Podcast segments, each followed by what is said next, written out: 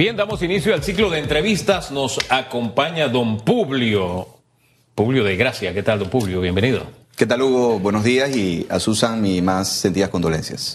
Don Publio, ¿a qué hora es que usted poncha tarjeta allá en la oficina? Eh, a veces a las 5, a veces. No, no, a no, la hora de entrada es a las 8 de la mañana en oficina o No, 10, hay- 9? actualmente tenemos tres horarios en la DGI, Ah, uno bien. de 7 a 3 de la tarde, otro de 8 a 4 de la tarde y otro de, de 10 a 6 de la tarde. Ah, ok, entonces yo creo que usted puede hablar un poquito de política todavía, ¿verdad? Hubo mucha actividad política este fin de semana y vamos a comenzar con la pregunta que tenemos en redes. Digamos que es temprano, pero uno ya va, más o menos va viendo hacia dónde corren los ríos, ¿no? Eh, ¿Qué alianzas usted prevé se darán en el 2024? Mira, Hugo, yo, yo pienso que el, el país eh, ya está en la puerta del el inicio de una pre-campaña electoral, lo cual es siempre positivo en nuestra democracia. El presidente Cortizo ha demostrado ser un hombre que está muy bien enfocado, que como bien lo ha dicho, los tiempos políticos son los tiempos políticos. Nosotros como gobierno estamos enfocados en, primero, seguir avanzando y superar la pandemia. Segundo, eh, recuperarnos y reactivarnos en nuestra economía. Así que en política, Hugo, ahora mismo nosotros como gobierno no estamos pensando en eso, aunque el PRD está también a la puerta de una elección el, el próximo domingo 27 de marzo, donde estamos todos convocados a participar en esa gran fiesta electoral. Oiga, no están pensando en eso, pero, pero podemos pensar en este momento, ¿no? Tal vez no sea el centro de atención eh, y, y tengo que creerle que es así porque me lo está diciendo, pero, pero es buen momento para ensayar. Ayer eh, estaban por, por la convención del Partido Panameñista dándose una vuelta varios partidos. Estaba eh, Cambio Democrático, estaba el Partido Popular, estaba Alianza, que por naturaleza está cerca, más cerca de RM. RM como partido no estuvo allí, eso llama la atención. Tampoco a ese no fue invitado. Pero otro camino para más que sí fue invitado no estaba allí, que también es otro mensaje político. Estaba País, también que es un país- partido nuevo. Eh, eh, ¿Eso qué le dice a su olfato político? ¿Hacia dónde camina la oposición en conformación de bloques? No, nosotros respetamos como gobierno a la oposición y, y entendemos que el- en este caso el Partido Panameñista está realizando eh, o ha terminado de realizar su eh, eh, nueva reestructuración. Ya vendrán Hugo los tiempos políticos. Nosotros aquí ahora mismo estamos muy enfocados como gobierno en, en las tareas que tenemos que hacer. Nuevamente el PRD el próximo 27 de marzo inicia ese proceso y ese camino, lo cual aprovecho para invitar a todos los compañeros y compañeras a participar en esa elección del 27 de marzo. Vamos a seguir hablando de política, no se me escapa. Félix Antonio Chávez nos acompaña y nos tiene información que se desarrolla, noticia que se desarrolla en este momento. Don Félix Antonio Chávez conversa con la ministra de Salud, ministra encargada. Escuchemos. en los- las unidades de cuidados intensivos, en las salas eh, COVID, en los diferentes hospitales y consideramos que es una de las herramientas principales contra la pandemia. ¿Cuántos estudiantes van a vacunar durante esta jornada? Mire, nosotros estamos preparados para la cantidad de eh, eh, estudiantes que sean traídos a, a las escuelas, a los puntos de vacunación. Estamos preparados, tenemos la cantidad de vacunas que son necesarias. Solamente eh, hacemos un llamado a los padres de familia que aprovechen la oportunidad que tenemos de contar con la cantidad de vacunas necesarias para aplicárselas a sus hijos. Necesitamos solamente el consentimiento de ellos o que ellos mismos vengan a acompañar a sus hijos. ¿Cuántas tienen esta vacuna necesaria?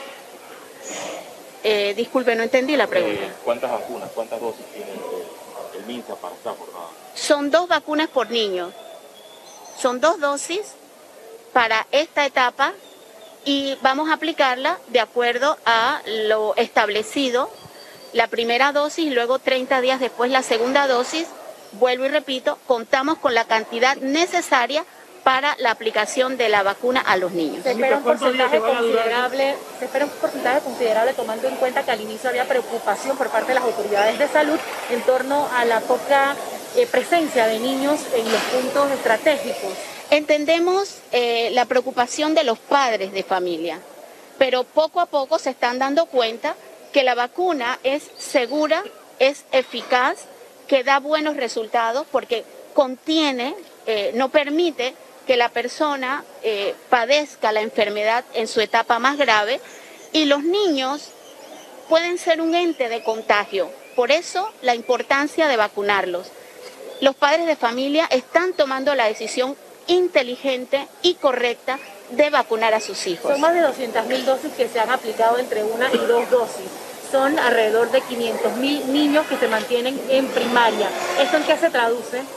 Mire, nosotros consideramos que mientras no sean vacunados, todavía la población está en peligro. Si bien es cierto, la vacuna no eh, evita que nos contagiemos, pero sí evita que eh, padezcamos la enfermedad de su manera grave. Por eso, la importancia de tomar la decisión de vacunar a los niños. En esta en este periodo estamos vacunando a los niños de 5 años a 11 años, que es el último grupo etario que es vacunado. Ministra, en este proceso de, de la vacunación ¿solamente se colocan vacunas contra el o se están colocando vacunas? Mire, el, el programa ampliado de inmunización igual que todos los años, ha iniciado el proceso de aplicar todas las otras vacunas. Panamá es un país que tiene cultura de vacunación y eso es lo que nos tiene a nosotros en un sitial sumamente importante. Mire, antes de la pandemia ya se conocía nuestro país como un país eh, con cultura de vacunación y esto por el, el gran trabajo de, de educación y concientización que ha realizado el programa ampliado de inmunización del Ministerio de Salud durante 40 años. Así que el hecho de que hoy nosotros estemos en un sitial de reconocimiento por el proceso de vacunación COVID se lo debemos a la historia que ya ha venido escribiendo el programa ampliado de inmunización en nuestro país. Y esto también nos ha permitido utilizar esta misma estrategia que ellos durante 40 años han, han, han utilizado de vacunar a los niños en las escuelas.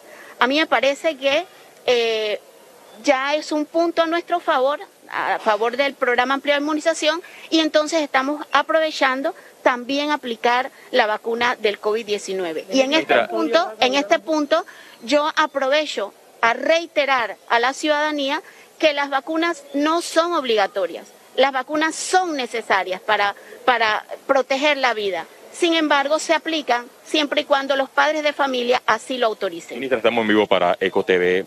¿Qué deben hacer los padres que no desean que sus hijos reciban esta dosis? Eh, ¿Deben enviar alguna notificación al plantel educativo? Si el niño no tiene una nota de autorización o no viene con su padre, no será vacunado.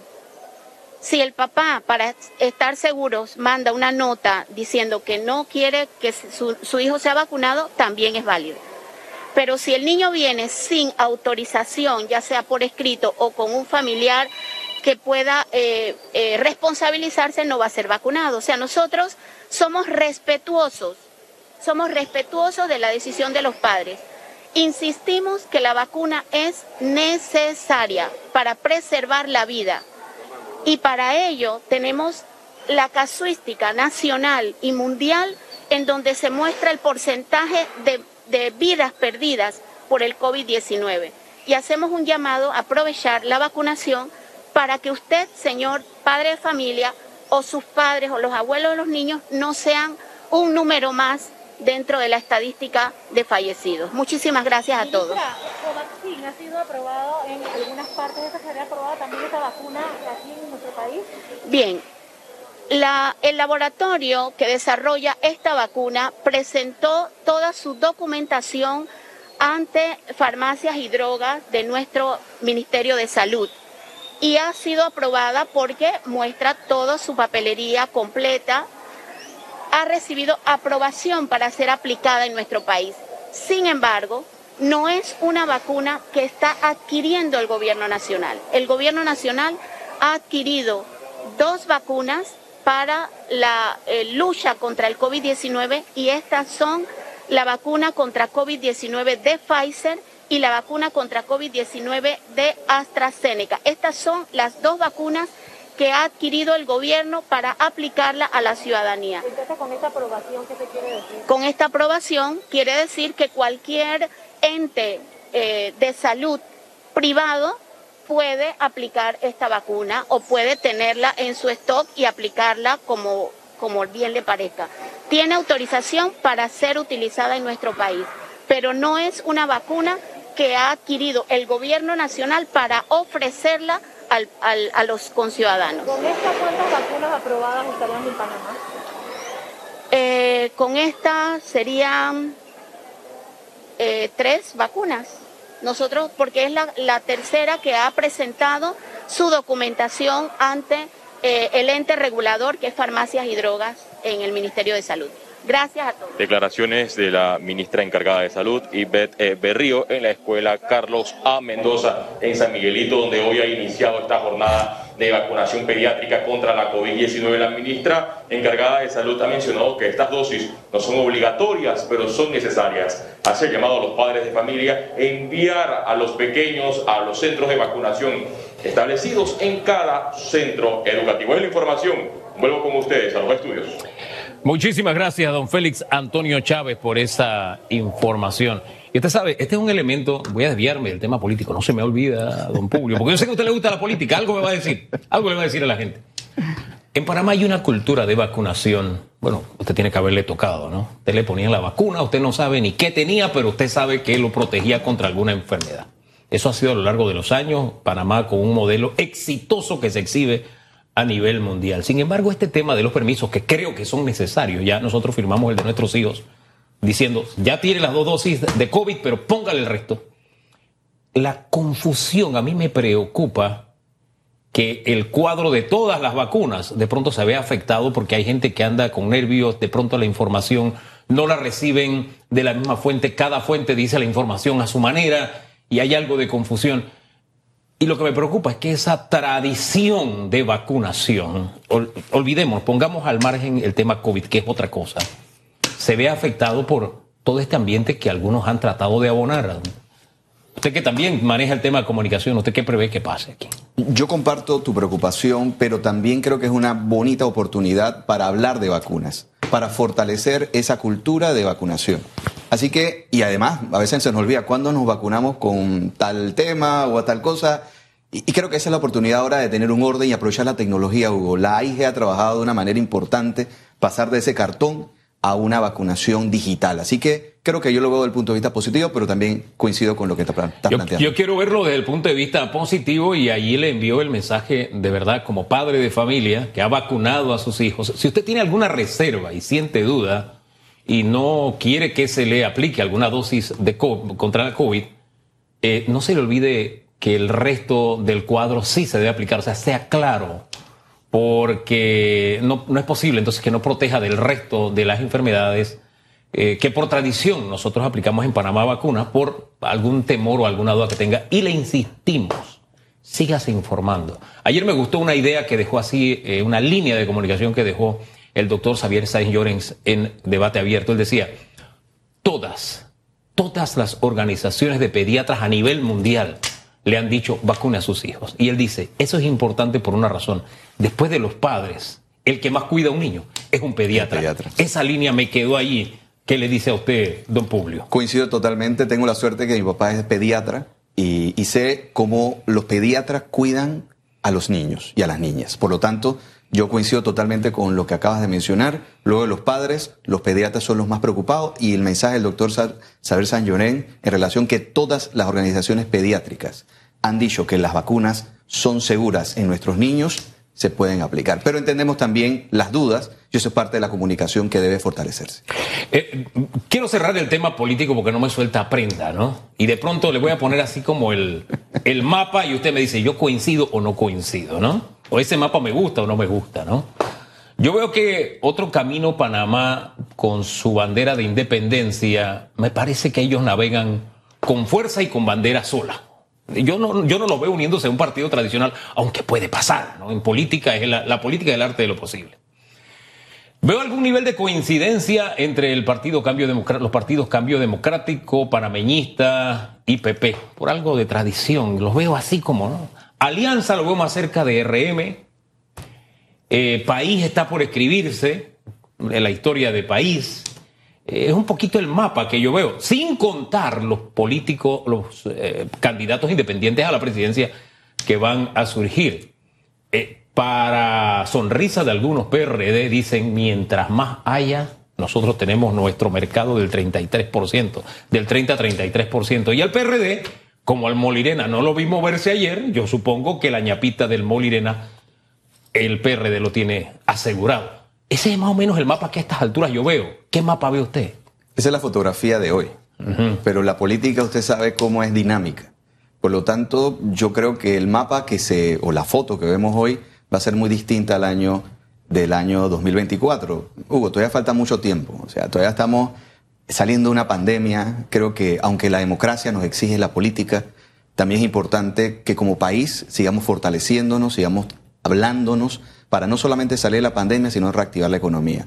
En el punto de vista de los independientes, una persona que es independiente no pertenece a un partido político, por llamarlo así. Así que ese partido político que tú acabas de mencionar no es independiente, es un partido político igual que otros partidos políticos. Así que yo creo que el mapa se está arreglando, se está, se está ahí más o menos, pero la fotografía del año 2004, desde mi punto de vista, va a ser muy diferente a la fotografía del día de hoy. Es un partido, pero ellos tienen una filosofía muy sui generis. Es más, el propio Rubén ha dicho ella, los independientes, súbanse a ese barco, que así les cuesta menos, les va a ser más menos eh, difícil eso de ir a cuesta arriba, como, como es la inscripción de una Yo prefiero, candidatura. Personalmente prefiero que alguien se identifique qué piensa, cuál es su historia, a que sea ambivalente o sea, como dicen por ahí, ah, a lo que me convenga. Oiga, este, hay quienes dicen que con un mapa político así, el PRD tiene la posibilidad de romper esa tradición de que un partido no repite en el poder. ¿Usted cree? Creo que el mayor legado de un gobierno siempre va a ser una reelección. Nunca se ha hecho. Eh, nosotros no trabajamos, como bien lo decía Omar Torrijos, para nada más el gobierno, sino pensamos como estadística, estadistas, como lo ha hecho el presidente Cortizo. Por lo tanto, nuestros tiempos políticos son muy distintos ahora mismo. Nosotros estamos concentrados y fijos en resolver lo, lo, que los panameños les interesa, que es salir de la pandemia, reactivarnos económicamente y llevar los planes sociales que el presidente Cortizo, principalmente a través del, plan Colmena, ha llevado a diferentes corregimientos del país. Eso por el PRD, por la oposición y para cerrarle el tema, porque me gusta, y a usted también, yo sé que le gusta hablar de política. Ah, uno comienza a dibujar mapas, posibilidades, la quiniela, las pollas, qué sé yo. Allí donde está sentado don José Isabel Blandón, él dijo, oye, hemos tratado de conversar y no hemos podido, yo los he llamado, pero no ha sido posible. Ya se reunieron. Y allí también dijo que el panameñismo aspira a ir a la cabeza. Ese siempre es como, ahí donde la puerca tuerce el rabo, ¿no?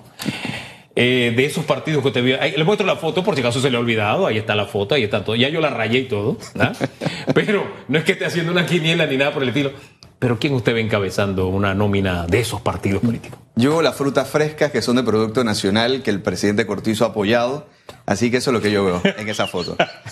Vamos al tema que nos trajo esta mañana, hombre, que usted no quiere soltar prenda. ¿Cómo andamos en materia de recaudación? Ya entramos en, en marzo. Estos primeros dos meses, ¿cómo nos ha ido? Mira, el mes de enero fue muy bueno. Estuvimos aproximadamente 3, 4% por encima del presupuesto. Eh, a eso a pesar de la pandemia, a pesar de la Omicron que fue eh, eh, fue noticia principalmente en el mes de enero y gracias a Dios y al esfuerzo de todos los panameños hemos ido reduciendo el porcentaje de contagios.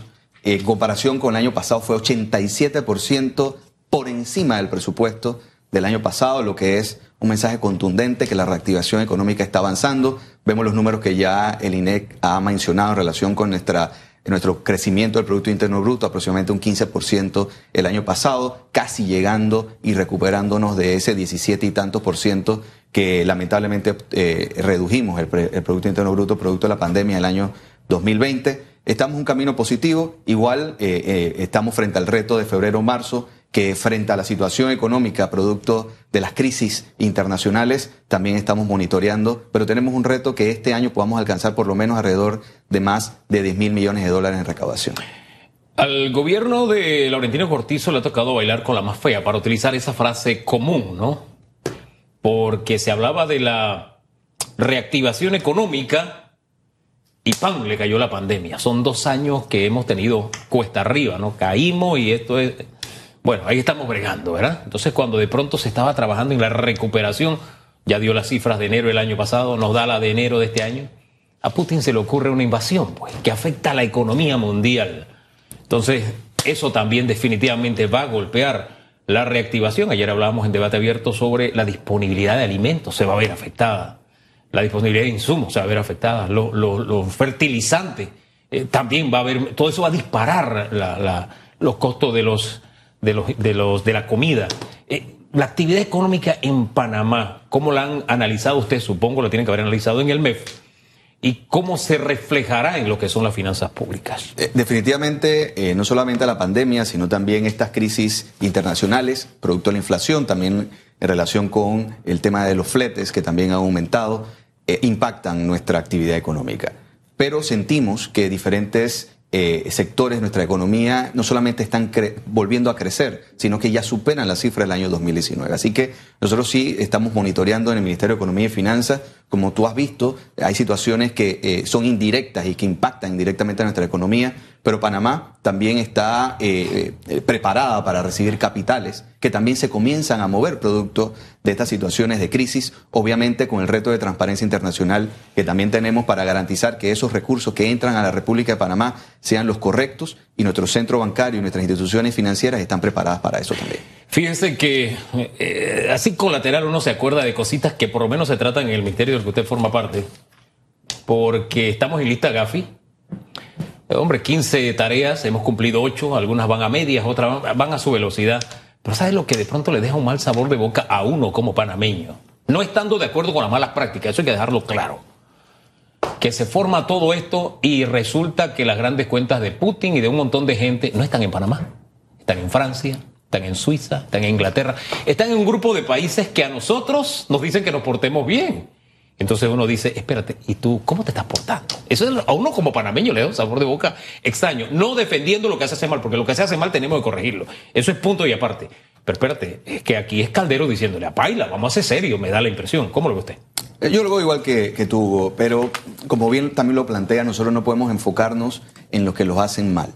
Nosotros tenemos que no solamente salir de las listas discriminatorias, sino no volver a entrar, pero también aprovechar esa salida para que podamos también garantizar un centro bancario, un centro financiero, nuestro sector servicio, para que pueda brindar servicios nuevos, modernos, que puedan también ser competitivos. Panamá en los últimos años ha venido perdiendo competitividad. Nosotros tenemos que volver a recuperar la competitividad que al final termina generando empleo, tenían generando bienestar para todos los panameños y panameñas y también que los extranjeros que conviven con nosotros puedan tener en nuestro país una buena casa segura y también para sus capitales. Y en lo que cuenta su trabajo, eso genera más, más recaudación. Así mismo es. Eh, todos estos imponderables que han surgido en el camino, ya teniendo las cifras de enero principalmente, eh, ¿qué vaticina usted que va a pasar en los próximos meses sin tener una bola de cristal, pero alguna aproximación se debe tener y cómo se van a impactar los ingresos, las recaudaciones en Panamá por estos imponderables que se han dado al inicio del año. La clave comienza el día de mañana cuando se termina de recibir las declaraciones de renta de personas naturales y el 31 de marzo las personas jurídicas.